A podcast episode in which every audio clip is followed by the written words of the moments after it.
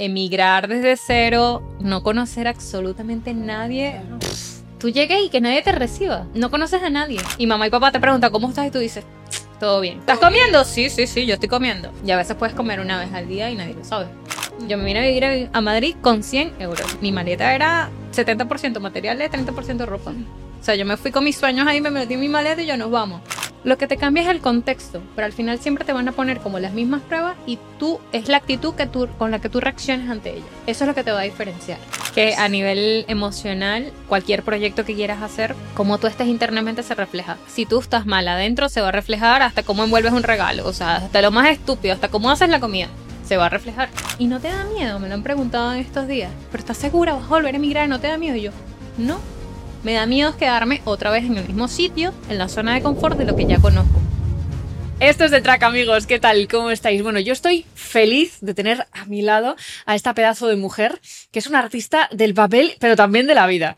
Eh, se llama Grey, Grey más Seminario. Grey, la vamos a llamar Grey porque me ha dicho, a mí llámame Grey. Y digo, pues sí, porque estamos aquí, además estamos aquí en plan colegas. Entonces se llama Grey, viene de Venezuela y tiene un historión detrás, no solamente a nivel personal, sino también a nivel profesional, de, desarrollo personal y profesional, de todo. Así que gracias por estar aquí y bienvenida. ¿Cómo estás?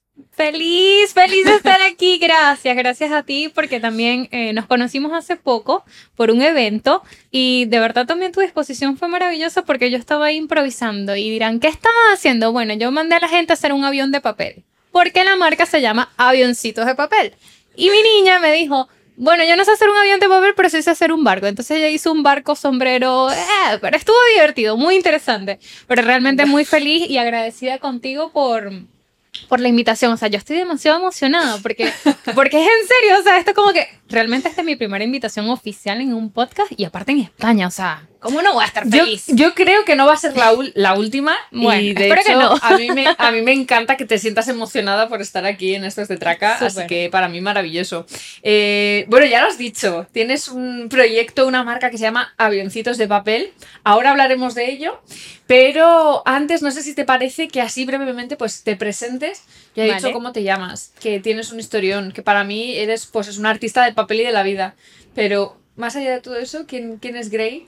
Grey. Preséntate un, poco. Bueno, Gray eh, es una chica, bueno, soy una chica realmente, eh, que nació en Venezuela y, bueno, por circunstancias de la vida he emigrado y también estudié ingeniería de telecomunicaciones, soy artista con papel, la marca se llama Avioncitos de Papel. Bueno, he emigrado, he crecido mucho, he aprendido de la vida, este, ha sido maravilloso ha sido muchos aprendizajes, mm, subidas y bajadas, eh, reencontrarme también en diferentes ámbitos. Si te parece, luego volvemos a esa parte de ti, a esa parte de Grey que, que, te, que, te, hizo, ¿no? Como decir, oye, vuelve a tus orígenes, vuelve a lo que siempre eres. En el 2017 emigraste de Venezuela, de tu país natal, a Chile, ¿no? Fue tu primer destino, luego estuviste en Estados Unidos y después ya te viniste a España en el 2019, justo un añito antes de todo el tema del COVID y demás. Entonces, mm, no sé si eh, pues nos podrías contar un poco ¿Cómo fue todo eso? Sobre todo, ¿qué, qué te llevó a emigrar? ¿Por qué tomaste esa decisión de, de dejar tu país? Y, y, además a mí me comentaste que me pareció curioso. Llegué a España de casualidad. Mm. Entonces me gustaría un poco, si, si, te parece, que nos cuentes esa historia, pues, ¿qué, te llevó a emigrar y cómo al final acabaste en España. Bueno, en 2017 yo estaba trabajando como ingeniero en una empresa súper bien, me encantaba mi trabajo, mis compañeros y también descubro este, este estilo de arte donde me guío por allí. Nace Avioncitos de Papel en 2017, pero tema país, situación, guarimbas. Bueno, no sé si saben qué es guarimbas, pero eh, son eh, de estos que lanzan basura en la calle y se quema para crear protestas en el país, estaba muy apretado y sale la oportunidad de irme para Chile con amistades y, familia. Y yo, bueno, vamos, me voy y, e hice un viaje de desde Puerto Ordaz, o sea, de donde, de donde soy yo, de Puerto Ordaz, Estado Bolívar, hasta Chile, pero me fui en autobús. En ese momento era como que lo, que más podía costearme. Claro. Entonces fue, eh, pasamos por Brasil, Bolivia, y llegamos a Chile. Y fue una locura, o sea, eso, lo que se documentó se perdió, o sea, pero eso fue, yo creo que ha sido los mejores viajes que he tenido, porque normalmente tú tienes una fecha de destino, tengo que llegar tal día y tengo que hacer esto y ahí no había fecha, ahí nadie te estaba esperando, ahí tú llegas y búscate la vida. o sea, eso fue así. Y cuando llegué a Chile, pues bueno, otra aventura más. Emigrar desde cero, no conocer absolutamente nadie. Claro. Mira, me acuerdo y Se te ponen los pelos de punta, ¿no? es que que tú llegues y que nadie te reciba. Normalmente Claro. te reciben así en el aeropuerto o donde llegas y nadie te recibe. No conoces a nadie. Y fue una locura, eh, fue bonito. En ese momento tuve que trabajar eh, de estos sitios que son como unos mini markers. En un mini marker trabajé allí y me pagaban diario. Y cuando me pagaban diario, era que te digo que me pagaban 10 euros el día, pero en el transporte público no tenían como una tarjeta, eh, como una tarjeta de esta que pagas mensual, sino que era un pasaje ida y vuelta. Y en pasaje ida y vuelta ya se me iban 6 euros. O sea que ganabas eso- cuatro. Y entonces en eso tenía que reunir para la comida y para el, el arriendo donde me estaba quedando. O sea, era apretadita. Pero eso, todo eso, tú te lo callas, lo vives y tu familia le dices, no, todo está bien, todo está amarillo. Ya. Pero realmente es una batalla que tú mismo peleas y estás aprendiendo a crecer, a salir de tu zona de confort. No es fácil, sin embargo, ya después con el tiempo creces tanto que tú dices, ya, si sé administrar esto, si yo puedo lograr lo que sea. Cuando estaba antes en el coche estaba oyendo también un- una entrevista de una chica que decía, mira, he pasado tanto en la vida, dice que es como, como que ya me he pasado el juego, ¿sabes? Como que a partir de ahora lo que me venga dice, hombre, y lo digo con la boquita pequeña por si acaso, porque siempre puede ir peor, ¿no? Pero dice, cualquier cosa que me venga ya tengo las herramientas para enfrentar prácticamente todo.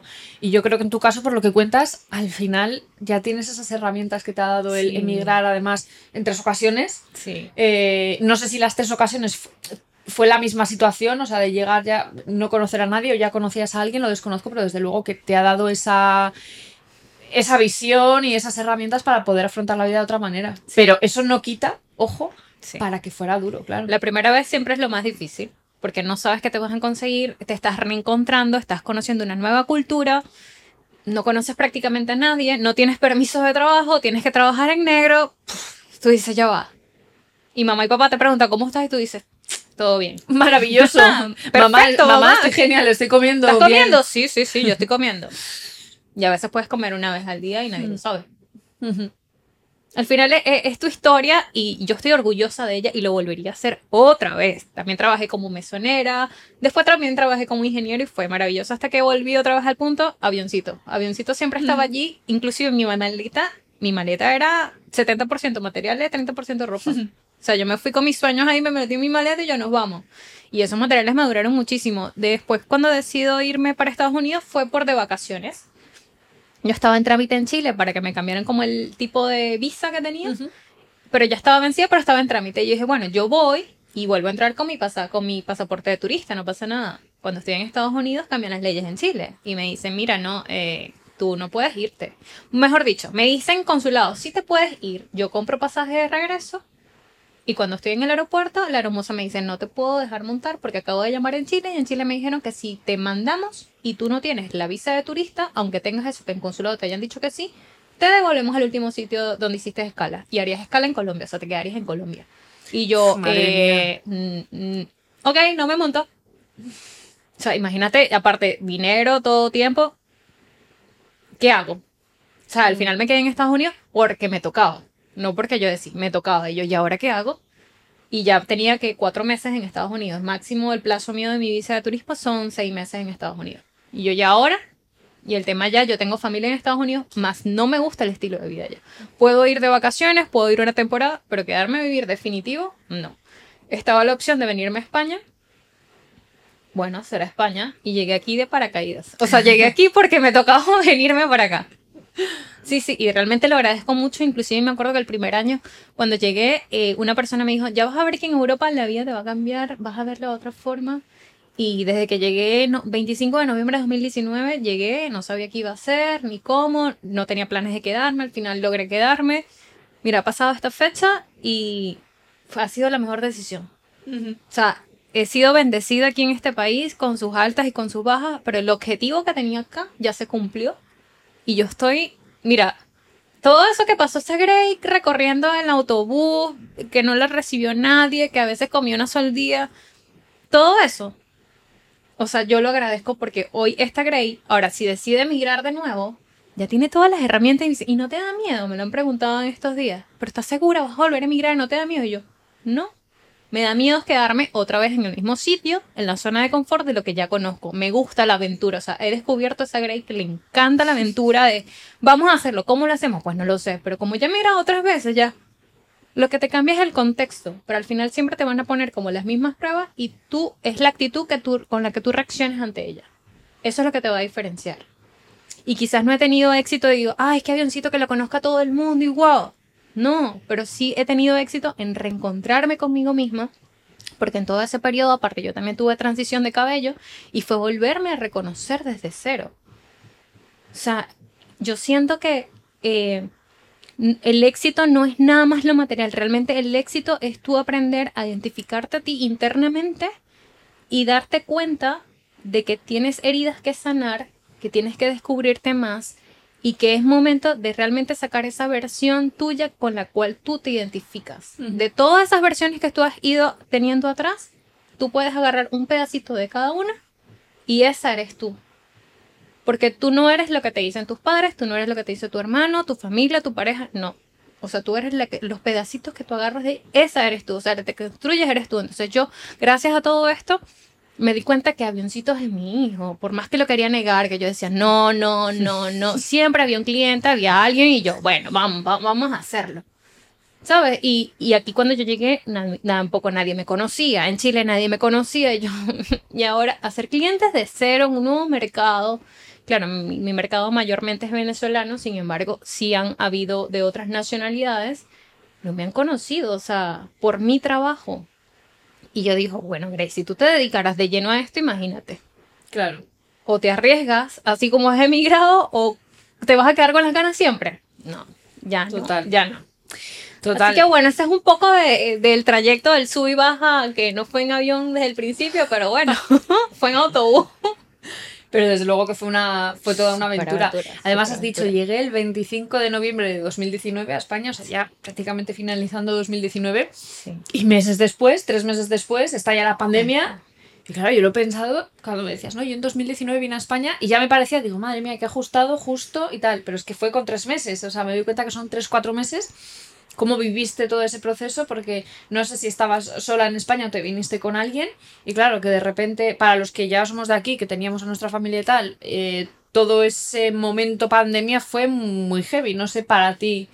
Eh, porque además vi que estuviste intercalando trabajos, ¿no? En, un bazar, en el Burger King, tal. Sí, sí, sí. Y yo lo pienso y digo, hostia, eh, es que es una situación... Mira, cuando llegué, estuve en Alicante, porque en Alicante tengo una tía y unas primas. Y entonces, en Barcelona también tengo unos primos, pero yo llego directamente a quedarme con mi tía. Pandemia pasó allí. Entonces, bueno, estábamos las, las cuatro, nos, nos cuidábamos y, estaba súper bien.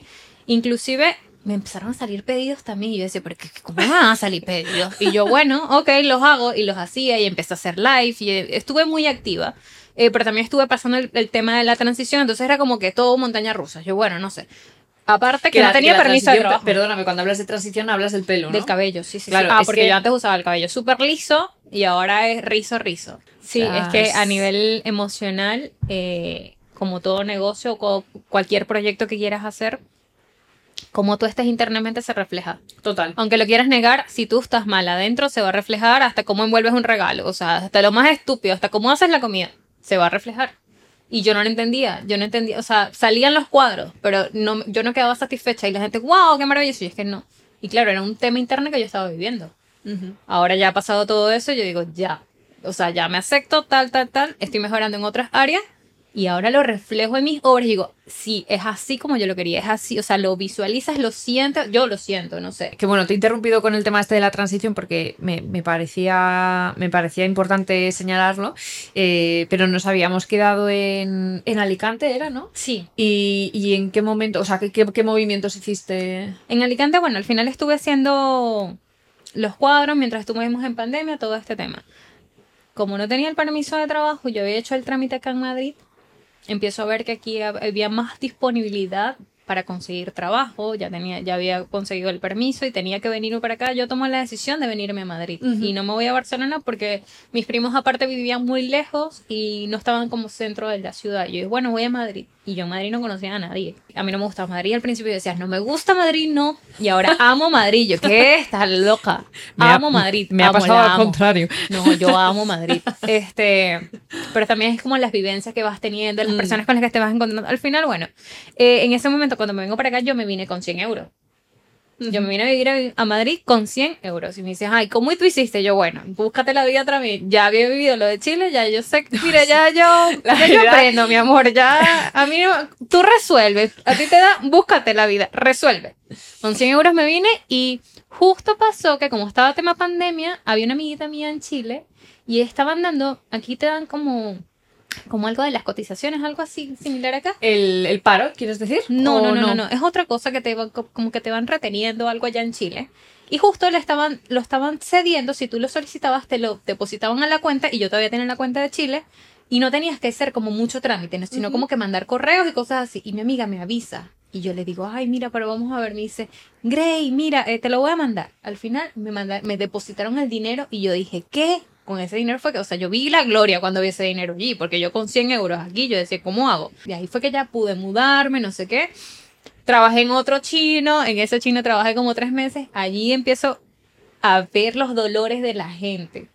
En el sentido de, o sea, las personas que van para allá, por ejemplo, a comprar, son padres de niños que van al colegio todos los días.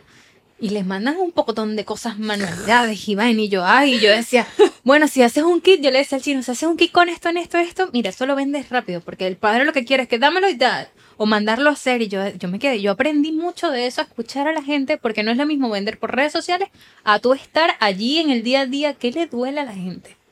Y yo, bueno, al final que de allí eh, aprendí cosas y de allí también salieron mis, mis, mis famosas bambalinas de Navidad y yo felices con mi mamá y yo vamos a probar, a probar y mientras que probaba, pues eso.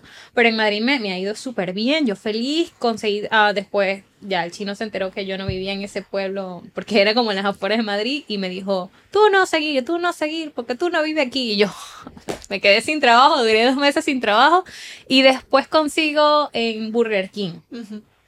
Y yo decía, ¿qué es esto? Yo en Burger King, pero no es por mal, sino que normalmente las personas que trabajan allí son muchachitos, 18, 19 años, están en el colegio, empiezan la universidad.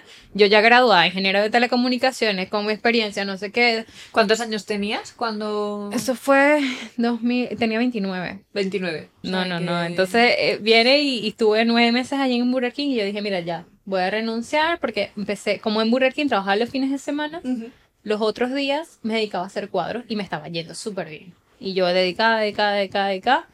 Aparte, trabajé con una empresa que se llama Antalis, que ellos son unos proveedores de papel a nivel mundial.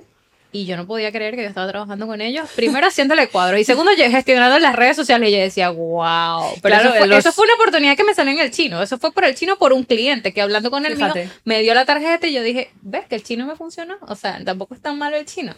Oye, si te parece, ya que estamos en el, aunque nunca lo hemos, hemos dejado de estar, en el mundo papel, ¿no? Ya. Eh, has, com- has comentado al inicio un poco cómo empezaste con, con avioncitos de papel, pero sí que me gustaría, porque no sé si lo hemos llegado a dejar muy claro, realmente, corrígeme si me equivoco, sea, avioncitos de papel, al final tú creas obras de todo tipo, porque he visto logos, he visto cuadros, he visto de todo, con papel, pero con corazones de papel. Sí, Única y exclusivamente solamente con eso. corazón. para... Se ha traído aquí, claro, los que solamente lo estéis escuchando, que sepáis que os estáis perdiendo ahora eh, un momentazo, y los que lo estéis viendo, eh, hola, ¿qué tal? Os saludo. Eh, ya que ya sabéis que lo podéis ver en vídeo en Spotify y en YouTube, pues nos va a mostrar sus obras, porque, vamos, para mí más vale una imagen que mil palabras. Entonces, ella es muy visual, está diciendo, yo soy muy visual y es que, buah, es, que es, es que es una maravillosa. Yo esto, esto no lo había visto en persona, esto yo lo había visto en redes y cómo gana. O sea, cómo gana, eh, enséñalo ahí a la, Ya a la ya. cámara Ahí o a la tuya, la que tú quieras, Vale. la que tú prefieras. Este, bueno, es que te cuento, son corazones todos doblados a la mitad, en este caso. Hola, mira mi trabajo. Esta es una obra vieja, realmente súper vieja. Y entonces, bueno, esto sí ves, todos son corazones, pero son doblados a la mitad. Aquí tenemos una calavera Bueno, pero, pero, pero, pero impresionante ya- ya trabajazo, ¿eh? Pero para los que no lo estén viendo y solo escuchando, esto es una calavera con esos corazones eh, doblados a la mitad, pero también tiene, tiene perlitas, ¿no? Tiene, tiene sus brillantitos, tiene de todo. Pero además los dientes, me estoy dando cuenta, claro, los dientes son mini corazones. Sí, claro, todo esto lo recortas. Son- eh, Antes lo cuando comencé los recortaba a mano. o madre sea, corazón mía. por corazón. Ya después hemos mejorado la técnica, ahora tenemos, ahora tengo perforadoras y también tengo la máquina de corte. Vale, menos mal. Eh, pero casi la máquina de corte la uso para cosas más grandes, para el diseño de la base y eso. Bueno, después de esta, de esta demostración, de esta exposición de arte en vivo, o sea, esto ha sido maravilloso, de verdad. O sea, verlo en persona no tiene nada que ver con verlo en, En foto. en, en foto, en Instagram, en vídeo, nada, cero. Em, sí que quiero, quiero preguntarte, porque claro, una de las cosas que más me chocó, fíjate, yo te conocí en, eh, bueno, nos conocimos en un evento de, de un curso de YouTube que estamos haciendo, y, mm, y claro, yo no sabía que tú eras ingeniera. Entonces, cuando te conocí, que tenías este proyecto de avioncitos de papel, y luego para la entrevista investigué, digo, "Uy, es ingeniera, entonces me chocó, porque fíjate, para mí un ingeniero tiene como esa parte más, no sé, rígida, analítica, más mm, cuadriculada, por así decirlo, y sin embargo, avioncitos de papel es como todo lo contrario, es dejar salir la creatividad, eh, eh, buscar tu- a tu niño interior, tal. Entonces, eh, a mí me choca mucho y por eso me gustaría saber mm, qué, nos has dado alguna pincelada al principio, pero ¿qué es lo que te motivó a decir, oye, tengo que ir en busca de, de esa Grey pequeña, de esa Grey que tenía X sueños, o no, no sé, ¿cómo fue ese proceso? ¿En qué momento dijiste, oye, pues voy a empezar con esto que, que, me motiva a hacerlo? Vale, eh, yo comencé a trabajar como ingeniero súper bien y siempre me han gustado las manualidades y siempre buscaba algo por allí. Ay, ¿qué hago? ¿Qué hago? Justo todo empieza por una amiga que ella se iba a casar, pero ella quería las flores de papel porque ella quería guardar el ramo de cuando se casara. y yo, y como ella sabía que me gustaba, ella se entera que me gustan hacer las manualidades porque en la empresa donde estaban hace un concurso de nacimientos. Y yo me puse a hacer un el nacimiento, pero eran con cosas recicladas. Y ganamos. El, o sea, el nacimiento era una cosa espectacular. Y me dijo, ah, a ti se te da bien esto. Y ahí empezó. Y yo, bueno, ok. Empiezo a, a buscar ideas en Pinterest. Me sale esa técnica. Yo dije, bueno, puedo probar. Se la muestro a ella. Le hago las flores. Con los corazones también. No, no, no, no. No. Las Ah, flores vale. sí eran flores como de origami. De vale. esas que estaba muy de moda en ese momento. Hubo un boom en un momento que Sí, eran muchas flores sí, de papel y todo. Bueno, todavía está, pero era como muy. Estaba empezando a salir. Y a mí no me gustaba. O sea, realmente las hacía muy lindas, pero a mí no me, no, no, no me daba.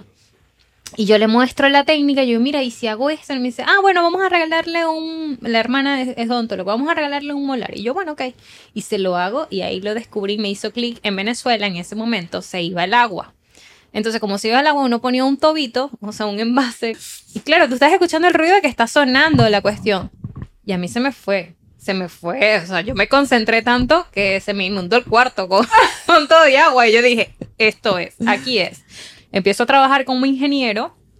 Y esto lo hago un ratito en las tardes. Un ratito, un ratito, un ratito. Pero sigo trabajando como ingeniero. Es que son dos áreas completamente distintas. Entonces, Total. en una es más de analítico, dale pum pum pa. Y en este es déjate ser, libérate. A veces, claro, lo analítico como que tienes que seguir procesos de aquí para acá y no, no, no, no, no. Aquí tienes que, eres un niño, libérate, ah, déjalo ser. Hay cosas que sí me sirven para temas de gestiones, de planificación y eso sí. Pero a nivel creativo, ni una ni la otra. O sea, son dos situaciones distintas. O sea, de Yo- hecho ahí eh, no hay margen para ni para dar rienda suelta a creatividad ni para improvisar, ¿no? Tienen que ser, entiendo, como unos procesos. Son unos pasos que tienes que hacer, Eh, es como el día a día, ya, ah, otra vez claro. hacerlo. Y yo, pero ya otra vez lo mismo. Claro, por yo eso. a puedo mí- hacer cinco cuadros iguales, pero los cinco cuadros no van a quedar iguales. Mm. Y antes lo has dicho un poco, ¿no? De, o sea, yo hago- tengo este trabajo, pues al final, eh, pues jolín, porque, porque me gusta también, pero porque me permite pagar las facturas y luego tengo ese proyecto más personal, más tal, que de momento, de momento, pues no, no, no puedo vivir de él. Eh, y no sé si alguna vez has pensado en tu en tu propósito, en esa, en esa maravillosa palabra, en, ese- en el ikigai, o sea, ¿por qué hago lo que hago? ¿Cuál es mi propósito? No sé si, si alguna vez lo has pensado, porque al final, no sé si tanta vorágine del día a día Mm. de una persona que trabaja de 9 a 6, que incluso a veces cuando apagan un lado conectan el otro y Mm. que también está fines de semana y tal, no sé si en algún momento, sea, entiendo que cuando estás haciendo estas obras también conectas contigo y tienes como un momento de introspección, o no, no lo sé, porque yo estaría concentradísima en cortar todo bien, en tal, y no sé si haces ese momento de introspección y ya, y has llegado a pensar, ¿y por qué hago lo que hago? ¿Por qué estoy haciendo exactamente esto?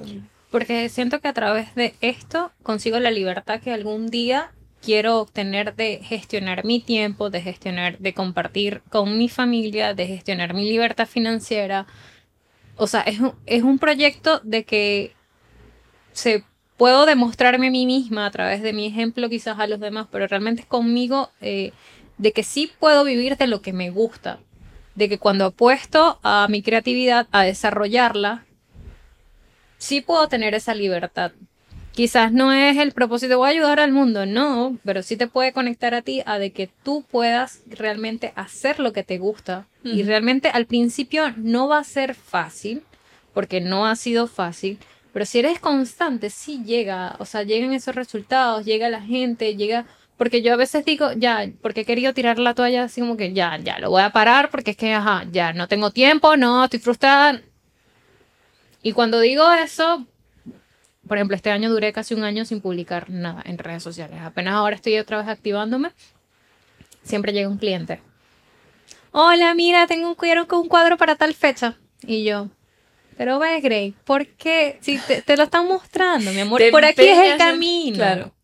O sea, siempre hay algo, yo creo mucho en la energía, en el universo y todo esto, y siempre llega eso y yo, ya, ¿por qué negarlo?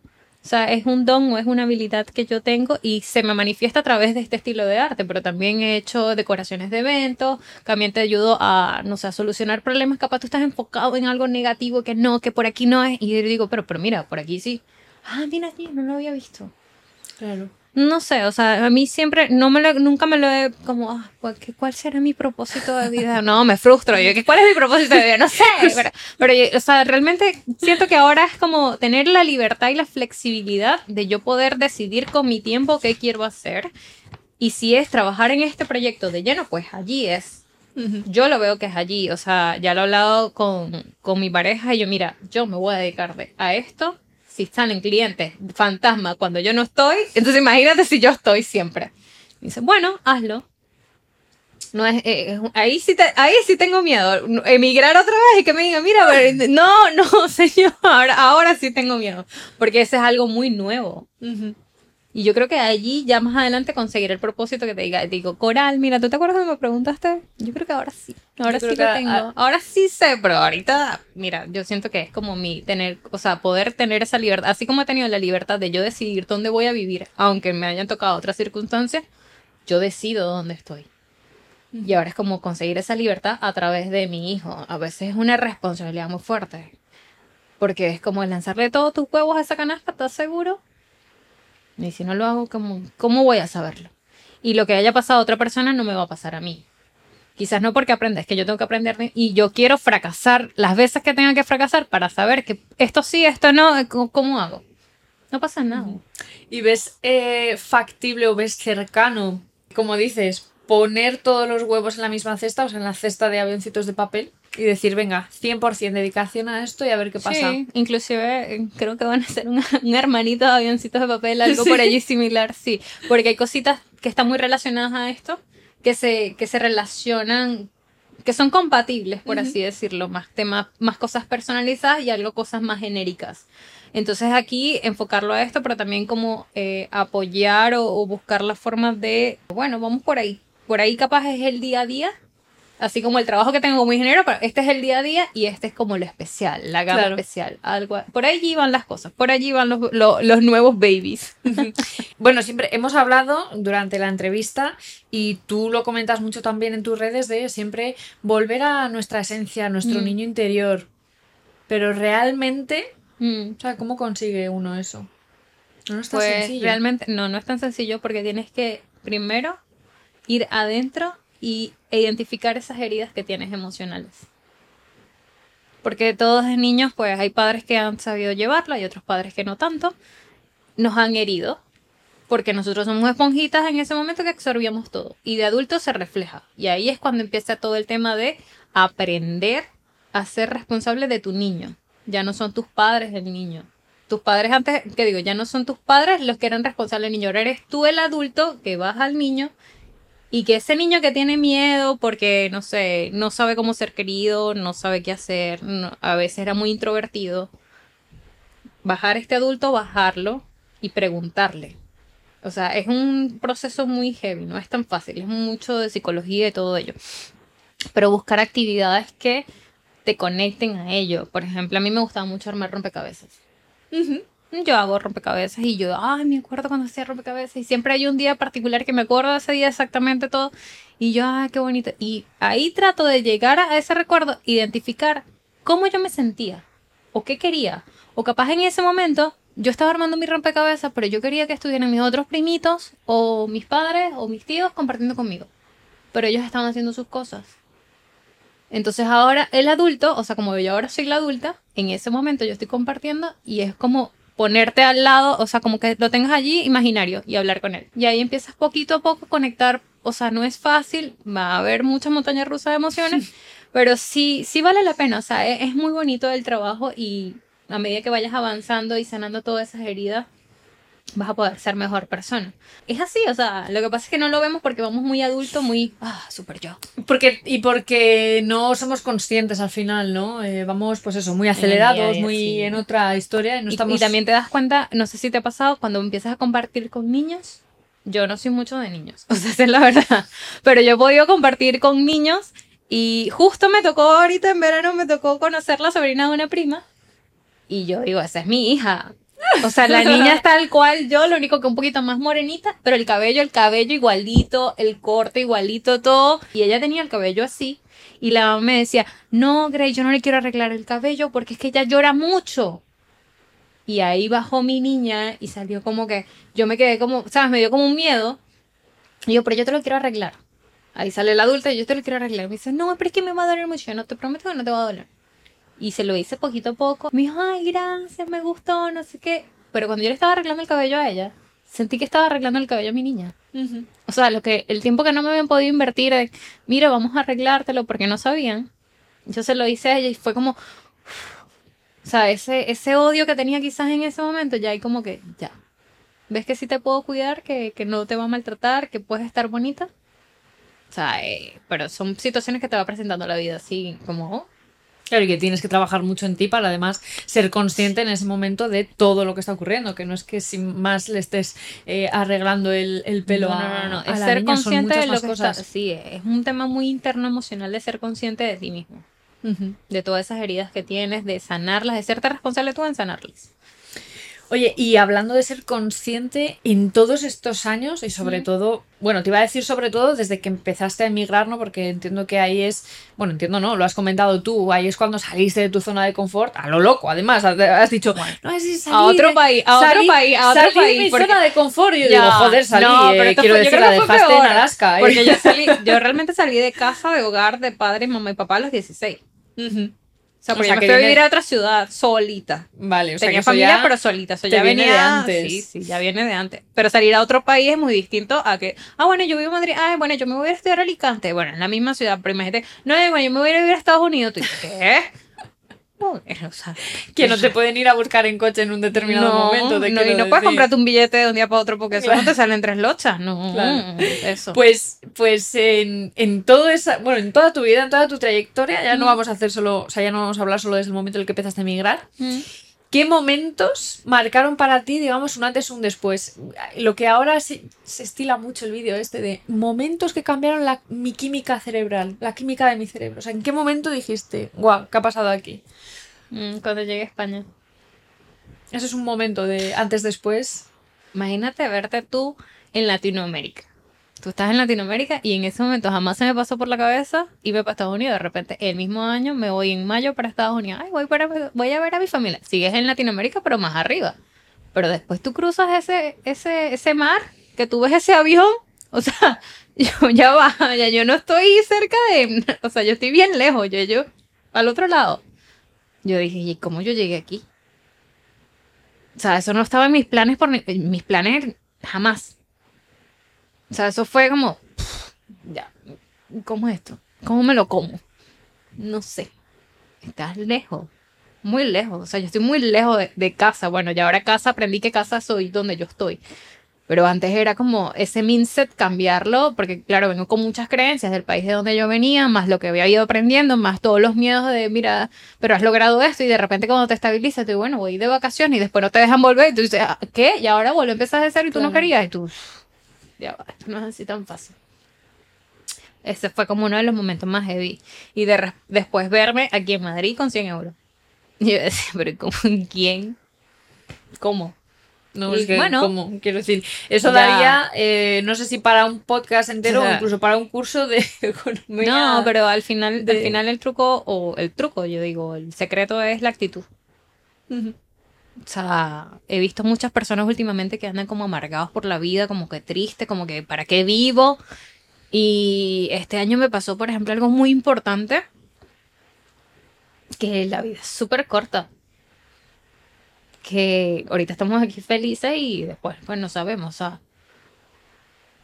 Y yo dije, no, o sea, esto no, no, no, no. O sea, todo lo que he vivido, sí, es entretenido, es parte del proceso. En serio, Solo- solo ya es entretenido. Antes era como, pero ya ahora es entretenido.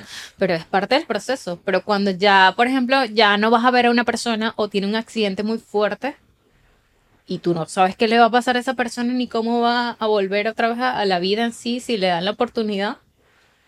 Y al final es la actitud de o te quedas hundido en el hueco o aceptas la realidad, tienes fe de que todo va a mejorar y pues tratas también de aprender tú a cómo estar consciente para poder apoyar a esa persona si sigue bien o lo que sea.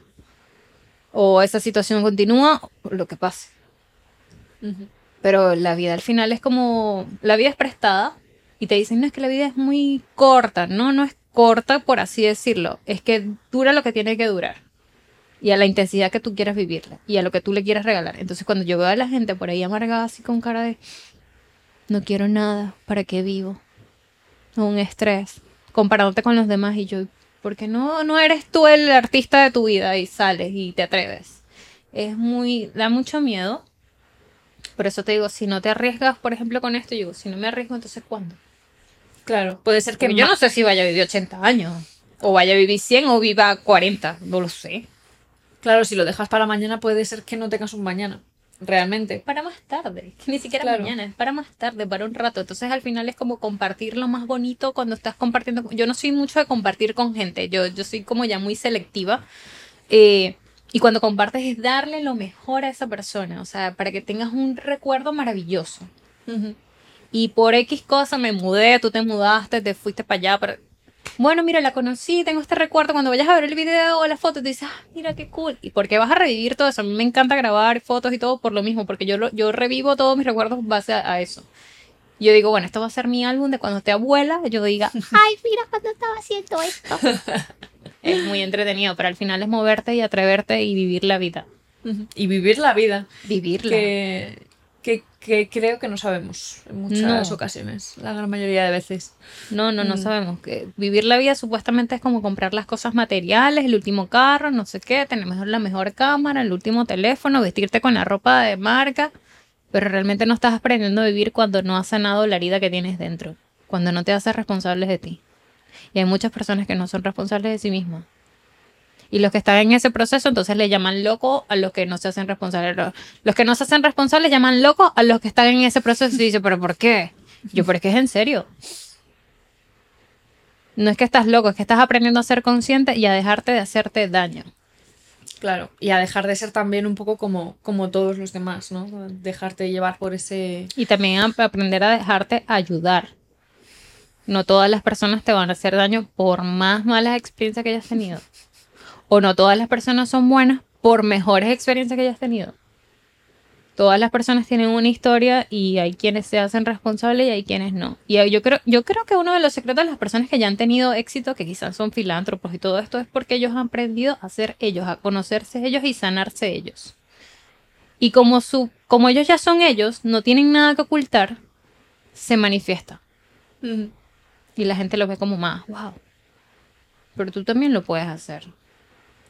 Y no tienes que ayudar a todo el mundo, es que puedes ayudar a la persona que está al lado, que puede ser tu pareja, tu familia. eh, tus amigos o un desconocido. Mm. Pero eso se ha perdido mucho. No sé, yo lo he visto así.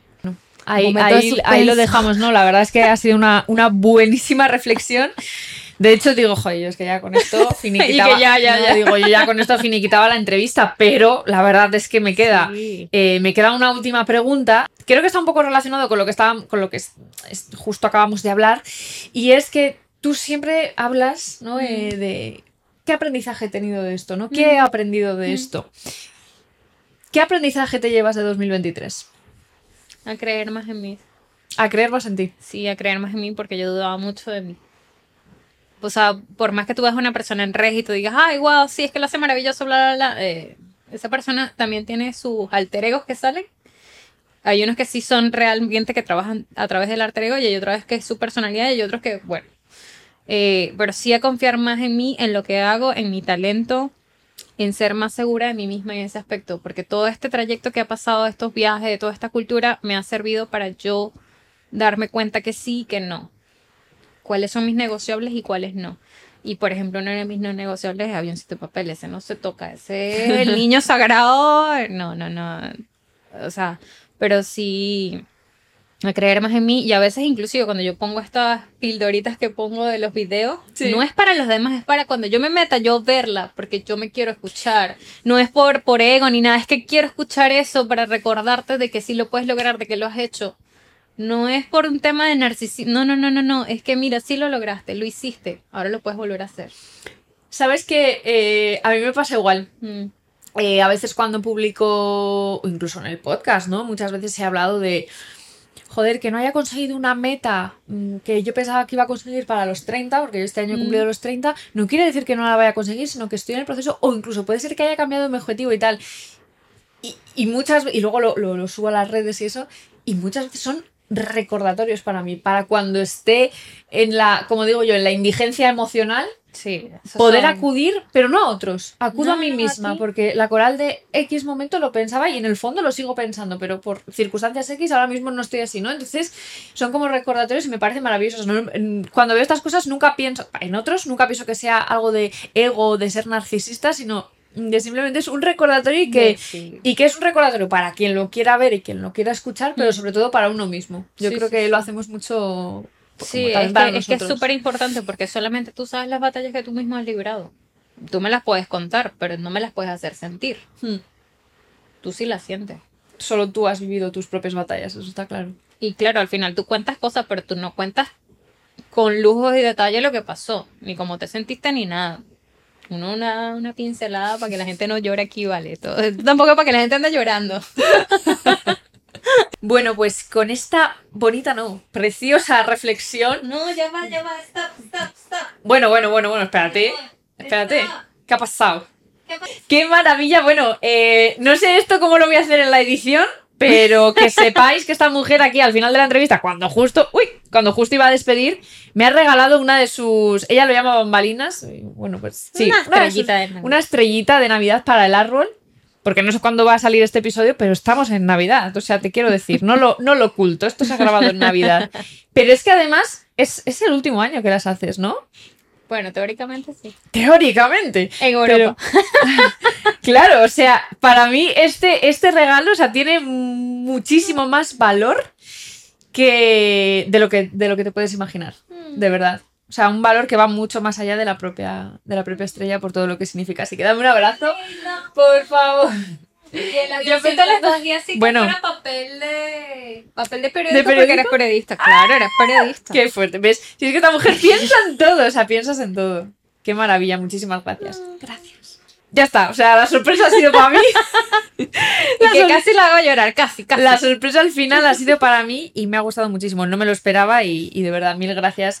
Mil gracias por esto y mil gracias por, por haber estado aquí, haber compartido tu tiempo, haber compartido tu historia y, y por habernos dado, a mí la primera, una lección de todo, de vida, de, de... sobre todo de vida. Así que, así que millones Ay, de gracias. Grey. Gracias por la invitación. Ha sido, ha sido un auténtico lujo, en serio, tenerte aquí y te deseo lo mejor de lo mejor en esta aventura y en las próximas que vengan, que sé que no van a ser pocas y que además van a ser buenas, estoy segurísima. Porque vas a hacer tú que esa aventura sea buena. Y a ti también, a ti también, porque estamos en Esto es de Traca. Es- ¡Eh! Estamos en esto de Draca. Ay, gracias, gracias a ti por la invitación. Así que bueno, espero que te guste y cuando veas Me ha encantado. te acuerdas de, de Me Besito acordaré. de papel. 100% me acordaré de besitos de papel y de, y de Grey. Así que nada, con esto y con la emoción a flor de piel, yo me despido de vosotros. Me despido de este pedazo de episodio, de esta pedazo de entrevista de estos de Traca con Grey.